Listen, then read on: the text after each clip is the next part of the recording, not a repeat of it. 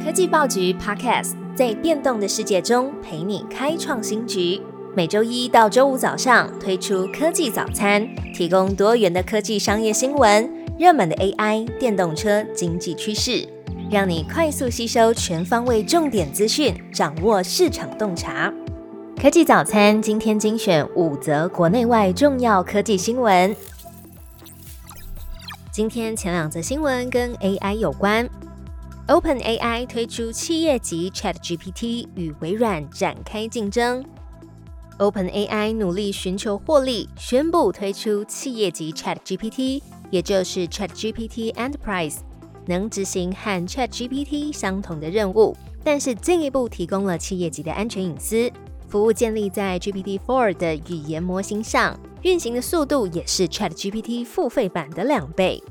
OpenAI 强调，保证不会将资料用在训练模型，而且 ChatGPT Enterprise 还能无限高速的使用 GPT-4 跟高级的数据分析，还有客制化的功能。外媒也指出，企业级 ChatGPT 功能和微软的 Bing Chat Enterprise 不相上下，使得 OpenAI 跟他们最大的投资者兼合作伙伴微软，似乎是展开了直接的竞争。不过，OpenAI 营运长 Brad Lightcap 表示，他不认为企业级 ChatGPT 必然会跟微软的产品产生竞争。他希望用户会综合其他的工具一起使用。第二则消息，国科会表示，公部门的使用生成式 AI 指引会在年底前上路。随着 ChatGPT 问世。各领域如何应用生成式 AI，如何符合伦理法律的规范问题也成为焦点。国科会主委吴正中对于 AI 基本法的进度表示，现在国际之间仍然是起步的阶段，那台湾不宜冲得过快，因此先提出指引，而相关法案的研议推出也不会太慢。国科会指出，公部门使用生成式 AI 的指引草案已报行政院，渴望在年底前上路。而针对企业要怎么导入生成式 AI 呢？日前也已经有资策会发布了相关的指引，可以参考。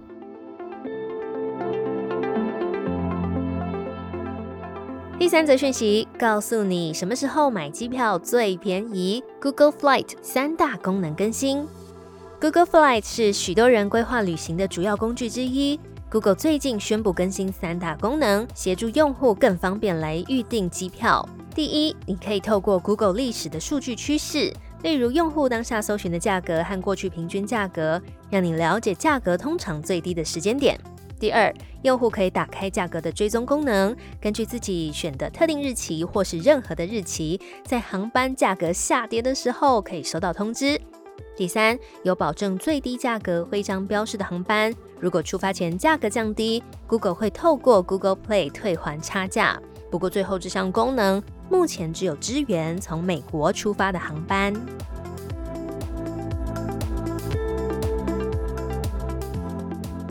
第四则讯息传出，Uber Eats 正在开发新的 AI 聊天机器人，为消费者提供点餐建议。点外送的时候，很常遇到选择障碍吗？根据彭博报道，Uber Eats 正在开发 AI 的聊天机器人。能协助消费者更快完成决策下单。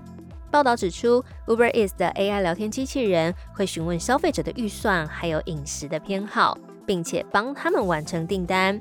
目前还不确定这个系统会在什么时候公开运行。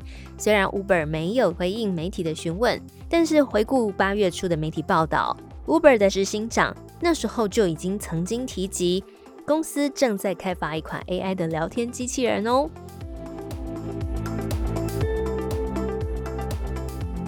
最后一则讯息也是跟 Uber 有关，台湾人爱搭 Uber，里程可以到太阳七点七次。共享交通逐渐普及，从二零一三年 Uber App 登台以来，Uber 在台湾迈入第十周年。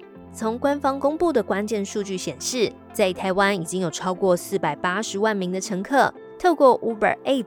完成了一点七九亿趟，高达十二亿公里的旅程，是地球到太阳距离的七点七倍。在此十年间，也有超过六万名的合作车队驾驶伙伴使用 Uber App 接案。此外 Uber 在二零二零年成为境内的公司，协助台湾的计程车产业数位转型，已经累积跟二十四家的计程车队伙伴合作，为合作的职业计程车驾驶创造累计收入超过新台币两百亿元。而 Uber 也表示，与更多的车队合作伙伴，加速拓展营运的市场。除了扩大基隆、台北、新北、桃园、新竹、台中、彰化。台南、高雄九大城市内的幅员，精英优步乘车选项在八月到了南投，并且计划呢在年底之前要推展到宜兰还有屏东地区。科技报局 Podcast 全新登场，记得按下关注、点选追踪。最好听的科技新闻都在 Tag Orange，锁定科技早餐，为你快速补充营养知识。活力开启新的一天。